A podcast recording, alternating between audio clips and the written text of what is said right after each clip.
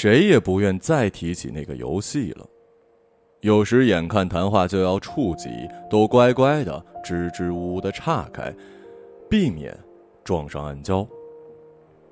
它俨然成为了我们家的禁忌，要尽量遗忘。有时也让我产生了一种奇怪的感受，仿佛只有我还清楚的记得那个游戏的开始，是因为对面搬来了新邻居。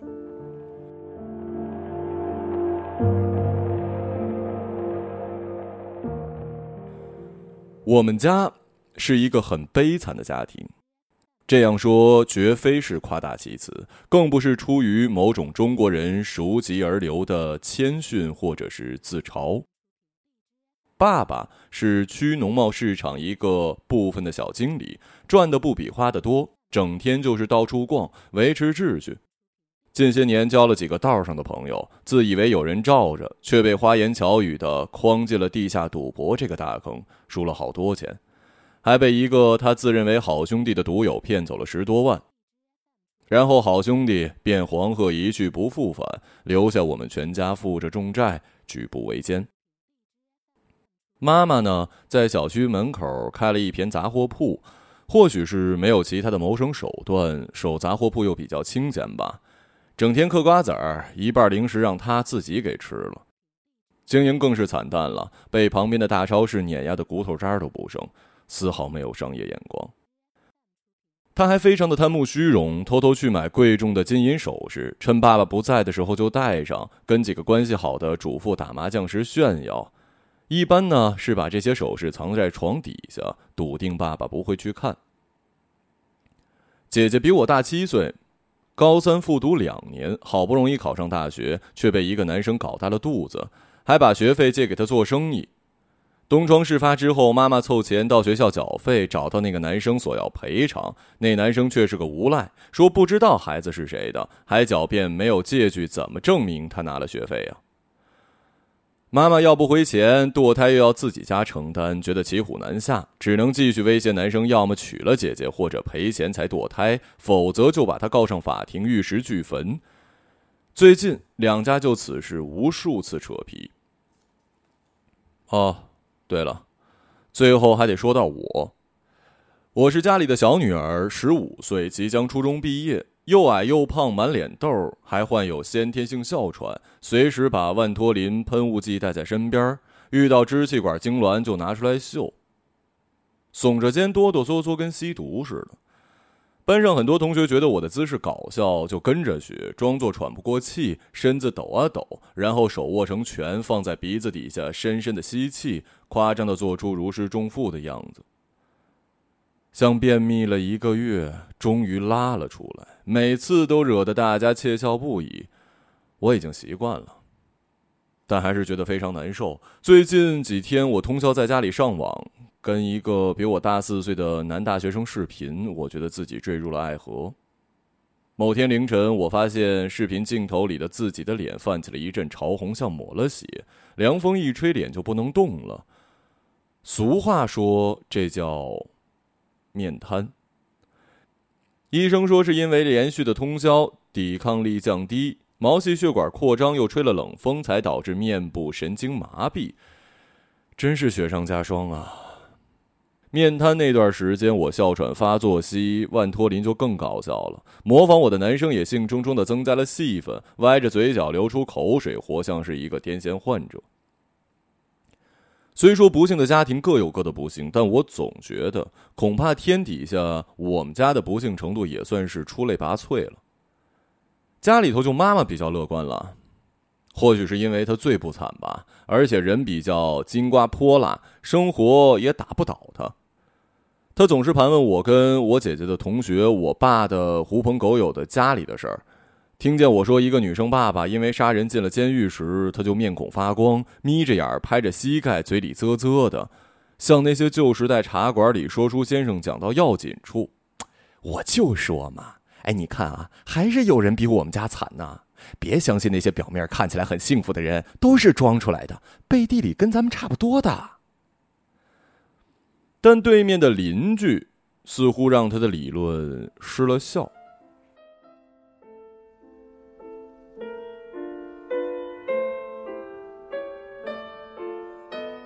他们是一家三口，男的挺拔，风度翩翩；女的温婉，气质高洁。儿子虽然长相平平，但是可爱。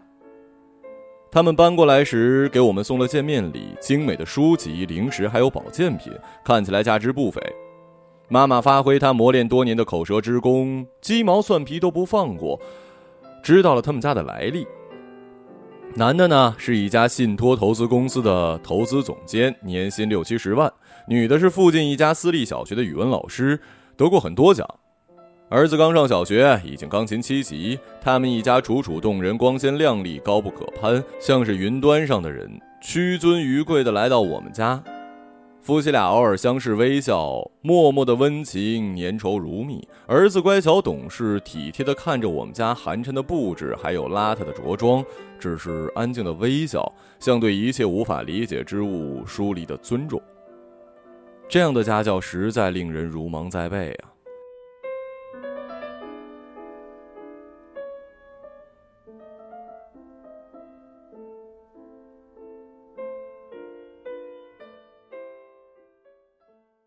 他们前脚刚走，妈妈脸立马沉下来，仿佛是暴风雨来临前的黑云。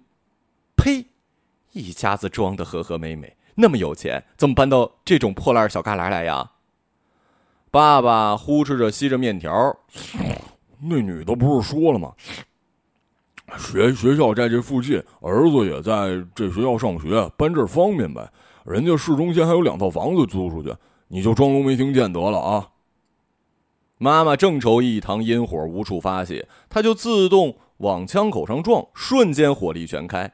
就你会逼逼，天上晓得玩，地上晓得办，那你怎么不晓得你那些狗肉朋友借钱不还呢？说着，他笑起来，颇有些得意洋洋，也许是觉得自己的话很有押韵。爸爸一副为小人与女子难养的表情。你这女的，怎么老是死缠烂打，揪着不放？我还不能有几个朋友？你不信我朋友还不信我？他说了，现在是救急，过年之前肯定还。信你？哼，信你！除非母猪上树，公猪下崽儿。爸爸把碗往桌上狠狠一灌，面条险些溅出来。你他妈的是欠揍还是怎么的？妈妈是遇强则强，不甘心被压迫，要为妇女平权出一份力，顺手就抄起了阳台上的花盆，朝爸爸丢了过去。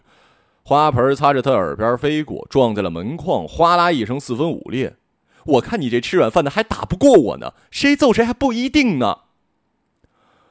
我默默回了房间，反锁了门，抚摸自己麻痹的脸，感觉胸口是又冷又疼。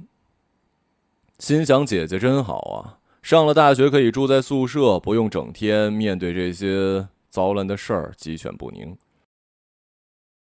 转念想到，她现在正跟那个男的就堕胎跟结婚纠缠不休，似乎也没好到哪儿去。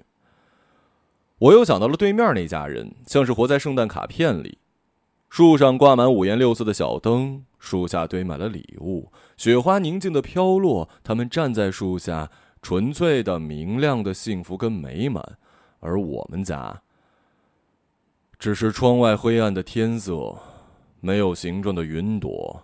亮着红眼睛的乌鸦，那悲凉的感觉也就越发深刻入骨了。对面那家人拜访之后，我妈跟她闺蜜搓麻将的次数减少了许多。她开始积极的打探对面那家的消息，跟其他邻居不经意谈起，还去百度他们的名字，看有没有什么蛛丝马迹。事实证明，他们句句都是真的，没有骗人。妈妈不死心，总想找到他们阴暗的面。有时甚至丧心病狂的把耳朵贴在他们家门上，听有没有争吵或者摔东西的声音。结果大部分听到的是他们儿子在用钢琴练习莫扎特的回旋曲，叮叮咚咚，格外悦耳，也格外刺心。切，你还以为每个家都跟咱们家一样呢？爸爸嗤笑着说，恬不知耻。为了打击妈妈，他可以连自己都骂进去。我有时也搞不懂他们，宁愿自伤三分，伤人七分，也不想和和气气讲话。再正常的交谈也带着火药味儿。我们家，我们家怎么了？有多少人不如咱们家呢？你那个朋友要是不比我们惨，怎么会来借钱呢？你动动脑子吧，生锈了就换个脑芯儿成吗？这是他的杀手锏，只要一提这事儿爸爸就又羞又怒，自乱阵脚。但妈妈知道他说的也不错，确实找不到对面那家不和睦的证据。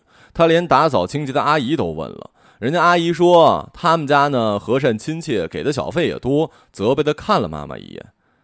妈妈知道这是暗损自己吝啬，也就不往里打听了。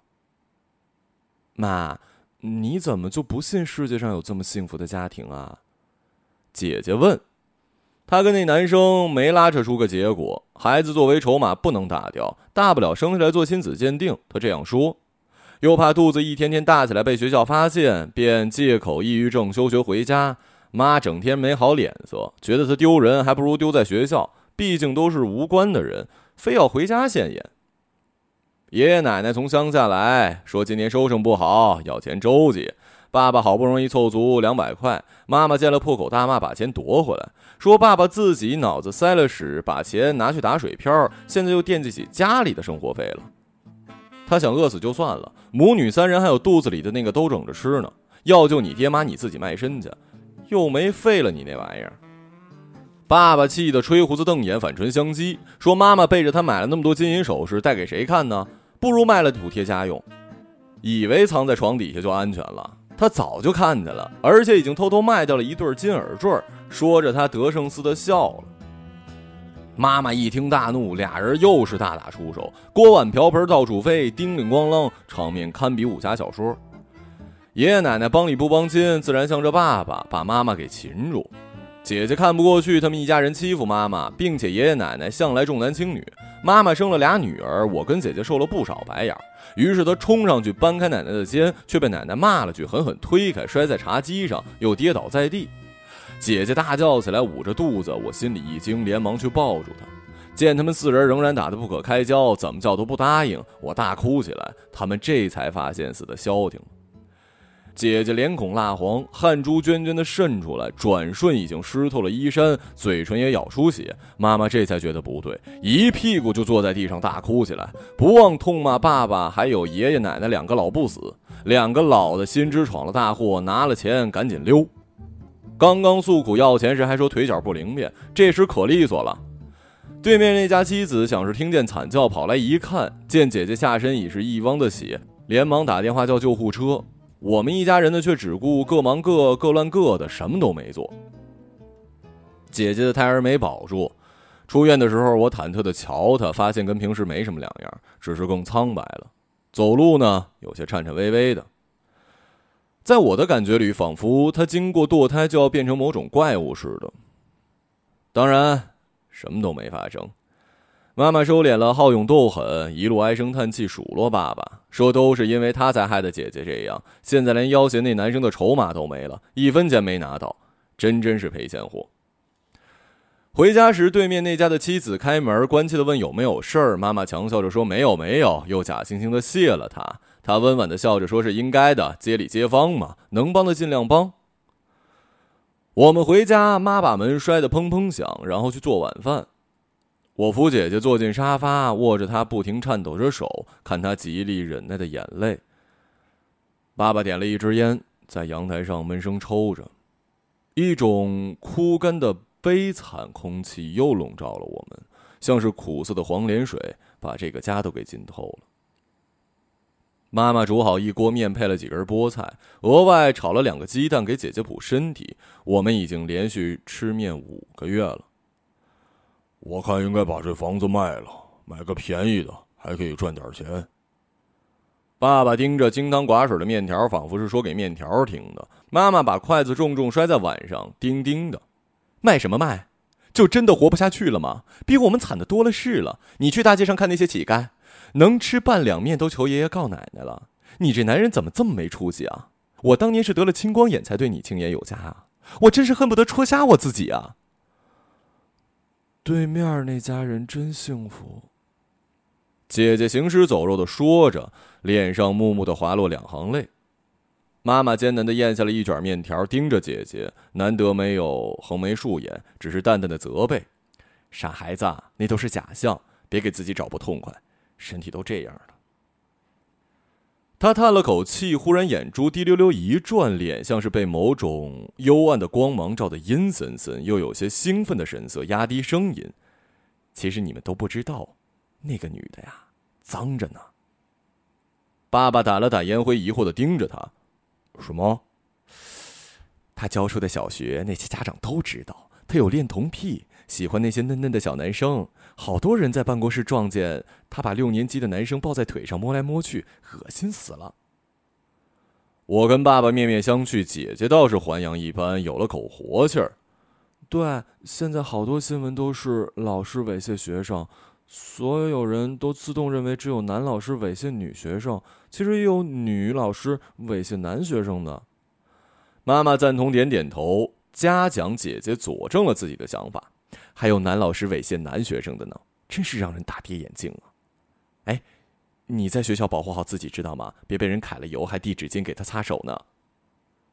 好像这已经成了一件十分普遍的事儿。爸爸擦了擦嘴，哪儿听来小道消息？假的吧？你别管哪儿听的，总之啊，世界上没有哪家会跟他们一样，像是漂白水泡过的干净。哼。你自己编的开心就行啊！妈妈的笑意更深，摆出一副任君采撷的神色。你爱信不信？姐姐倒是完全相信，跟妈妈热烈讨论，说现在猥亵在学校里多么流行，那些老师是多么丧心病狂。爸爸虽然是很嫌弃，最后忍不住插几句，只有我莫名其妙看着他们。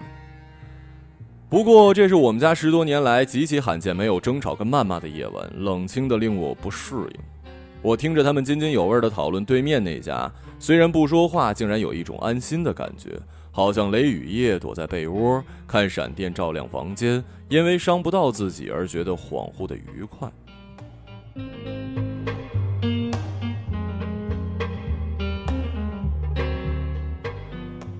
第二天晚上又是面条，什么小菜都没有。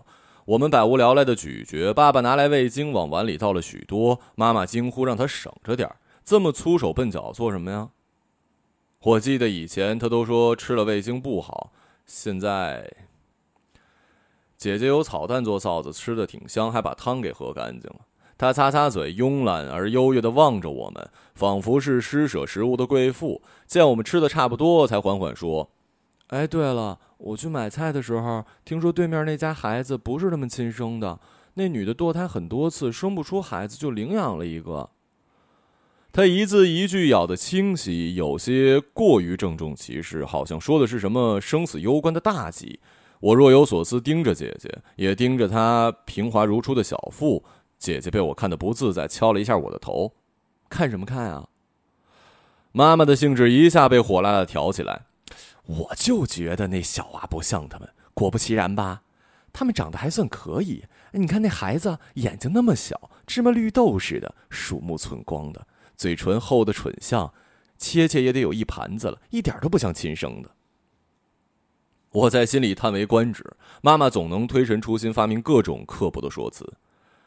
可怜的小孩，亲生父母不要他，在孤儿院不知有没有受过虐待。这样的孩子都忍受惯了，从小受训练。姐姐说着，又暧昧的补上一句：“哎，他妈还有那样的怪癖呢。”爸爸点了一根饭后烟，脱腔拉调的说：“我也觉得那孩子不正常，太乖了。这个年纪不就应该吵吵闹闹、跑跑跳跳吗？哪有像他那样安静的屁都不放一个？你们俩小时候闹腾都快把房盖给掀了。”妈妈从爸爸那儿击鼓传花，传教士般对姐姐跟我说：“所以啊，你们已经非常幸福了，至少是亲生的呀。我们也没什么见不得人的毛病，对你们呢无比宽容。不要身在福中不知福啊！”说着，他把我那碗面往我那边推推，似乎看出我食之无味。我知道这也是他说的福之一，要珍而重之，要珍惜福。我们就对着那面家的苦难，最美味的下饭菜。吃完了面，又边看电视边谈论着对面那家孩子，不知不觉睡着了。第三天，妈妈不知从哪儿拿出一碟泡菜，脆萝卜切得细细的，鲜香爽口，几个人都很开心，终于不用吃白面了。正吃到一半，爸爸仿佛不经意，却又跃跃欲试：“哎，你们听说了吗？对面那家男的的工作其实是一皮包公司，他自己工资一星半点都没有，被套得死死的，走了就更拿不到钱了，留在这儿又浪费时间，找不到其他工作，真惨呐。他的声音确凿无疑，似乎逼迫着人认同，但又带着一股鄙夷，大概是不想被我们当成乱嚼舌头的妇人。妈妈回应十分的响烈呀，啄木鸟似的不住点头，要从爸爸话里钻出新鲜的虫子。那女的还拿他的钱到处买奢侈品呢，一出手好几万。听说那男的已经决定离婚了，真败家呀。他意味深长的看了看爸爸，爸爸经历上次也学乖了。哎，现在看呐，我们俩这么多年真恩爱，至少不像他们那样撕破脸，多不好啊！妈妈含笑表示赞同，向老佛爷嘉许身边小太监。要是离了婚，小孩更惨，只能一个亲戚一个亲戚去收养，或者别读书了，赶紧打工赚钱吧。哎呀，你们姐妹俩非常幸福了，长这么大没让你们受过苦，现在知道了吗？姐姐很有感触的点点头，发表获奖感言似的说：“爸爸妈妈护着自己，感到很幸福，暖到心窝窝里呢。”我还是觉得不可思议，又有点想笑。这一切是怎么发生的？这么荒谬！他们根本就不了解对面那家，在这里风里雨里添油加醋，人家根本不动如山，有什么好开心的呀？但是他们不吵架了，我觉得由他们去吧，过过嘴也没什么大问题。也不忍心戳穿他们，我做人还是那么不坚定。于是家庭游戏就这样形成了。将近一个月，我们晚饭及之后的一段时间谈论的都是对面那家。对面那家男的父母来要钱，被女的扇了巴掌，夫妻俩打得头破血流。对面那家男的有朋友借了一百多万不还跑路了，他们卖掉房子还债，马上要流落街头。对面那家女的被学生家长起诉，赔了好多钱，还被家长揪着头发打。对面那家女的偷情，孩子是她跟另外一个男人的，那男的还是一瘪三，长得歪瓜裂枣。对面那家孩子偷钱去通宵上网，被坏孩子扒光衣服，哭兮兮的回家。我知道他们只是在一厢情愿的欺骗自己。对面的家庭太过于完美，连妈妈这样目光精的像是剃刀的人都挑不出瑕疵。苍蝇不叮无缝的蛋，既然找不到缝，那就自己创造出缝来。他们越是光鲜亮丽，在我们口中呢，就是越是不堪，越是龌龊，越是阴暗。因为他们这样的家庭是失真的，我们无法承认世上有那么幸福的家庭，近乎绝望地映照出我们的悲惨。如果承认了，我们的苦难会变得更加难以忍受。我最开始觉得这个游戏很可怕、很无聊，但他们三个人沉浸其中，流连忘返，而且关系似乎真的改善了许多，不再剑拔弩张。妈妈不像以往那样刻薄，爸爸不像以往那样窝囊，姐姐也不像以往那样哀怨，连这个破破烂烂的家似乎都变得顺眼了几分。沙发温软，被子亮丽，厨具清洁。或许这个游戏就是一种障眼法，能让我们暂时不去面对家里的千疮百孔。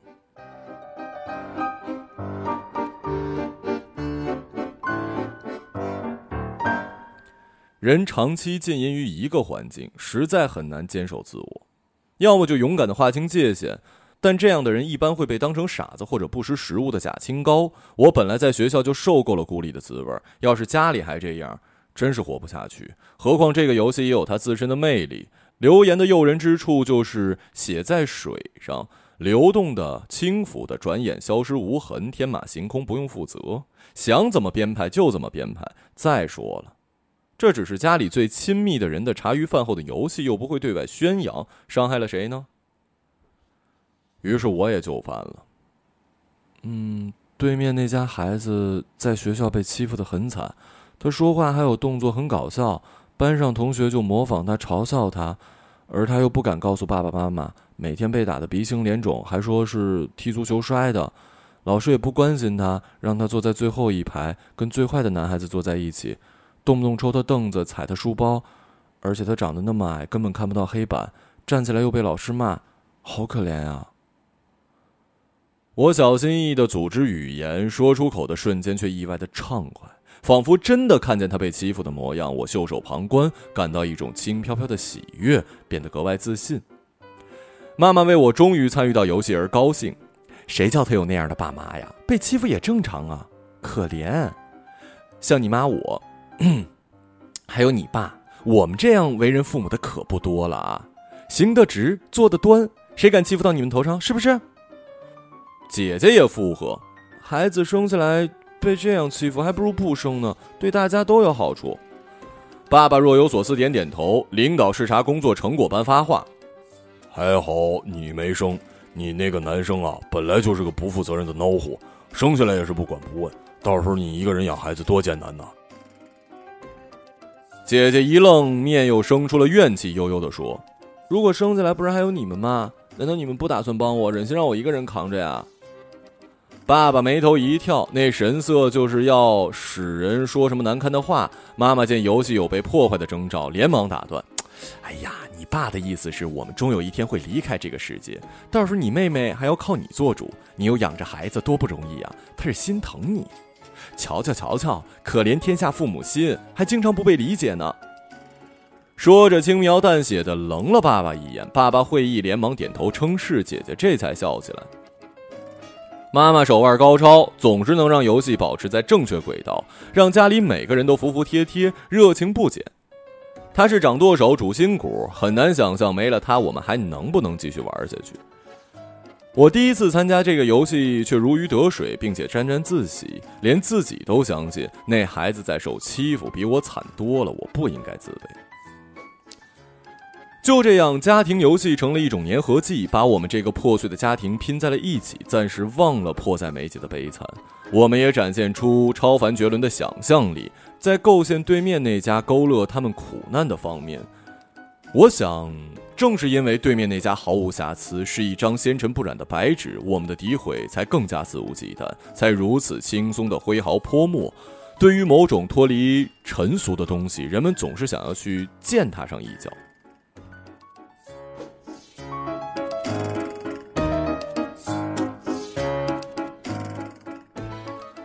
六月底的一天，对于其他人可能是普通的一天，早起上班、上学、跟人交流，然后回家吃饭、睡觉、洗漱。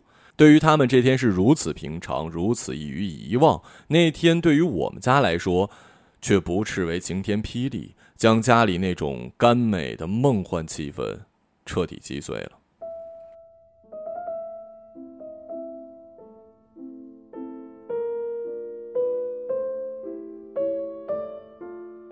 天气十分炎热，城市底下似乎烧着暗火，咕嘟咕嘟沸腾起来，空气黏糊糊的，人一剧烈走动，仿佛会发出噼啪爆炸的声音。更何况我们家早已不用空调，电扇也是能关就关，省电。傍晚时，妈妈买菜回家，门开到一半，对面那家传来“砰”的巨响。他回头看见那女的披头散发冲出门，叉腰站定，对着门里的男的大吼大叫，像个疯婆子。无数污言秽语如恶毒的暗器，毫无挚爱的射出来。男的不甘示弱的回骂，甚至抄起鞋架上的鞋子朝女的掷过来。小孩子哇哇大哭。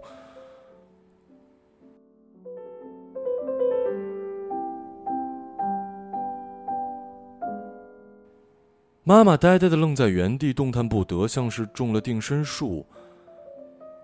她难以相信自己眼前所见，像每天经过的公园，某个早晨变成了一座废墟，散发出浓重的荒寒的鬼气。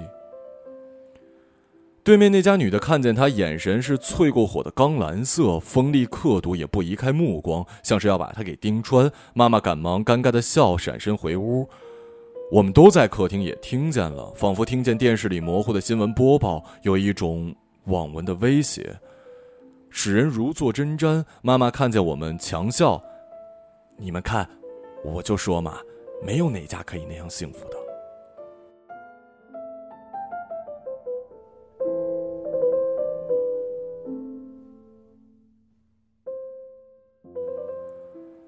他没有说下去，脸上有一种惊恐的失魂落魄的神色，五官扭曲，即将呕吐似的。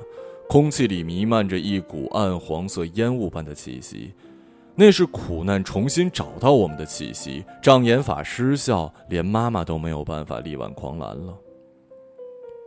姐姐苍白着脸，抚摸自己的小腹，带着苦涩悲哀，喃喃道：“不行，那个男的必须负责。”我都堕胎了，什么都没得到，凭什么？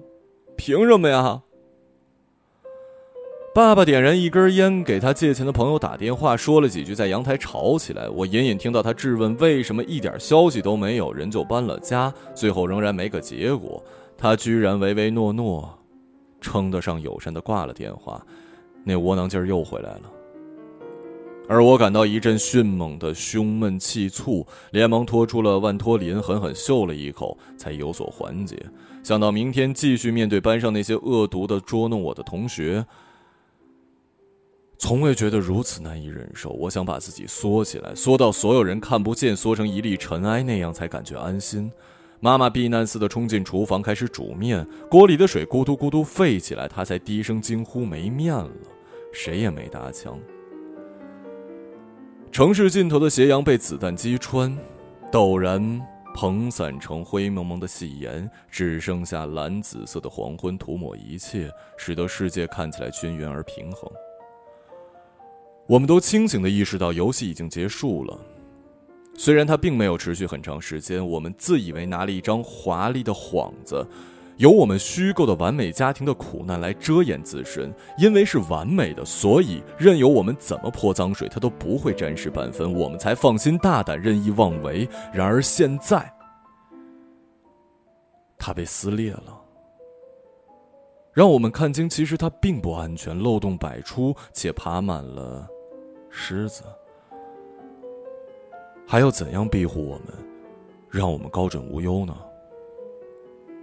或许，游戏过早的终结，也是出于一种残酷的悲悯，留给我们更多的时间来思考，怎样将生活复归原位吧。